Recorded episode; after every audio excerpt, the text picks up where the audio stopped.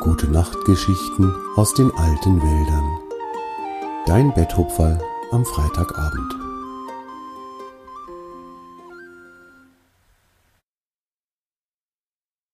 Torm und seine Freunde. Hast du schon einmal von den großen Wäldern gehört, die es in anderen Ländern gibt?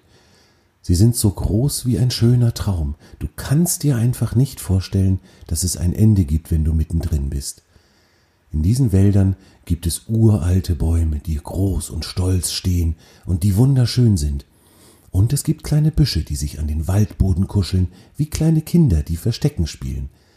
Die Natur hat sich besonders viel Mühe gegeben, als sie diese Wälder erfunden hat, denn die Natur liebt es, wenn ihre Geschöpfe zufrieden sind und miteinander glücklich leben können. Die alten Bäume sind sehr weise, denn sie haben in ihrem Leben schon viel erlebt. Davon erzählen sie den kleinen Büschen und Blumen und den Tieren im Wald, und die hören dann ganz gespannt zu. Wenn du mal in den Wald gehst, dann kannst du die Bäume vielleicht reden hören. Du musst aber ganz genau hinhören, denn die Bäume flüstern nur ganz leise, damit die anderen mehr mit den Herzen hören als mit den Ohren. Die Geschichten der Bäume sind fast alle schön und ruhig, aber auch von schrecklichen Erlebnissen haben die alten Bäume zu berichten. Das sind dann die Momente, in denen sich der Himmel über dem Wald mit Wolken bedeckt und anfängt zu weinen. Wir sagen dann, es regnet. Das glauben wir aber nur, weil wir es nicht besser wissen. Wenn der Regen dann nämlich aufhört und die Sonne wieder scheint, dann ist die Luft ganz klar und die Tiere und wir Menschen können wieder frei atmen. Eines Tages, als es gerade Herbst geworden war, merkten die alten Bäume, dass sie müde wurden, denn auch Bäume schlafen im Winter. Sie schlafen dann so fest, dass sie ihre Blätter nicht mehr festhalten können und sie fallen lassen. Das macht aber nichts, denn im nächsten Frühjahr, wenn der Baum wieder aufwacht, dann wachsen ihm wieder neue, frische Blätter, die ihn einen ganzen Frühling und einen Sommer wie gute Freunde begleiten. Torm, der älteste der Bäume, hatte den ganzen Sommer sehr still auf seinem Platz gestanden und hatte dem bunten Treiben im Wald zugeschaut. Manchmal, wenn ein junger Hase auf noch ganz wackeligen Beinen vorbeigehopst kam, war über sein Gesicht ein leises Lächeln gezogen, denn Torm hatte die Tiere sehr lieb. Sie vertrieben ihm oft die Zeit mit ihren Geschichten, die sie im Wald erlebt hatten. Auch die Tiere liebten Torm, der so gut zuhören konnte und der so viele Geschichten wusste. Oft versammelten sie sich in seinem Schatten und sangen und tanzten. Die Tiere freuten sich, dass sie am Leben waren und dass Torm ihr Freund war und Torm freute sich, dass er nicht alleine war.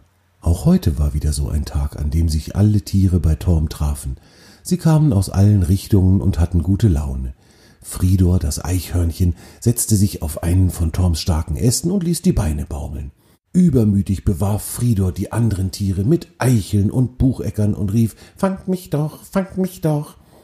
Das ließen sich die anderen nicht zweimal sagen.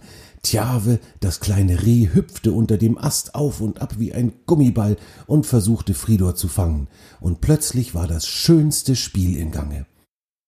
Jeder versuchte den anderen zu fangen, und niemand ärgerte sich, wenn er nicht schnell genug war, denn ausscheiden kann bei den Spielen im Wald niemand. Torm sah den Tieren zu. Gerade versuchte ein kleiner Hase, eine Blindschleiche zu fangen, aber die verkroch sich blitzschnell in einem Mauseloch.